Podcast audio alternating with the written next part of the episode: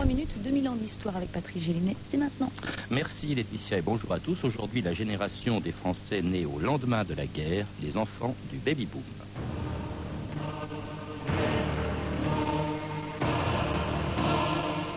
Ces enfants vont faire parler d'eux, non seulement par leurs besoins, mais bientôt par leurs idées et par leurs actes. Alfred Sauvy, La montée des jeunes, 1959.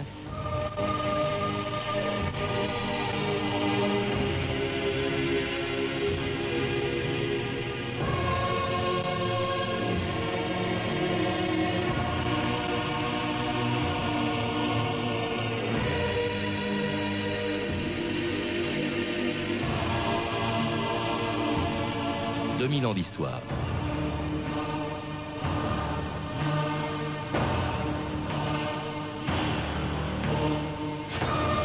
On les appelle les baby boomers.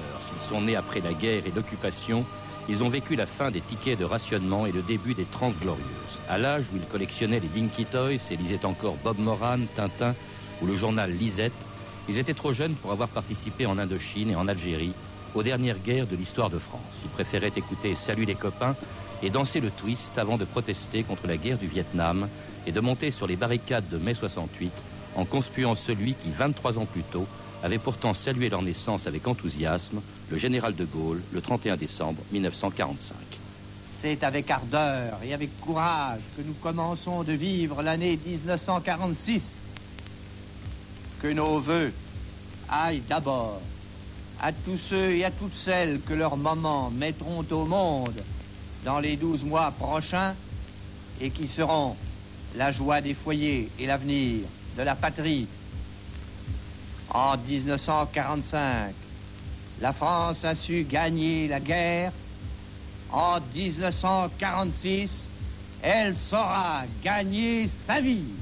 Jean-François Sirinelli, bonjour. Bonjour. Alors ceux dont le général de Gaulle saluait la naissance en 1945 sont aujourd'hui des parents ou des grands-parents et, même dans quelques années ils seront même à l'âge de la retraite. Ce sont les enfants du baby-boom, une, génération dont vous racontez l'histoire dans un livre qui vient de sortir chez Fayard. En quoi est-ce que cette génération de baby-boomers se distingue des précédentes? Qu'est-ce qu'elle a de particulier en dehors du fait que vous et moi nous y appartenons?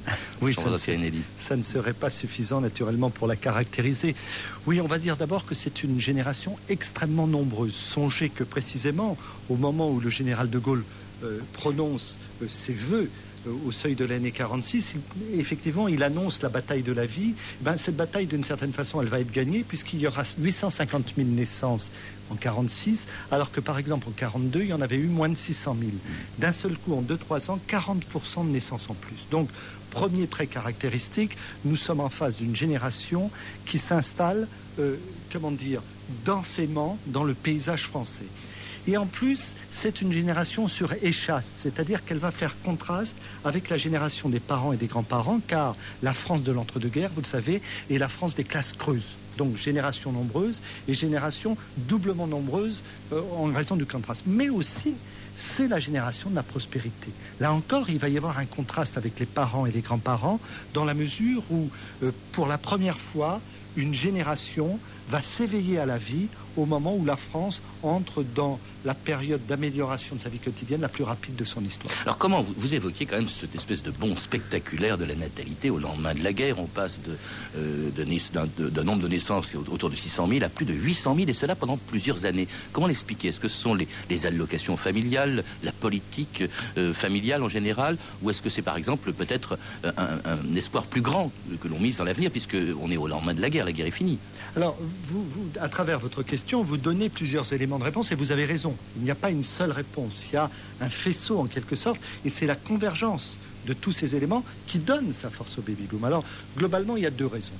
La première raison, c'est que déjà avant-guerre, en raison des classes creuses que j'évoquais à l'instant, le gouvernement d'Aladier, nous sommes à la toute fin des années 30,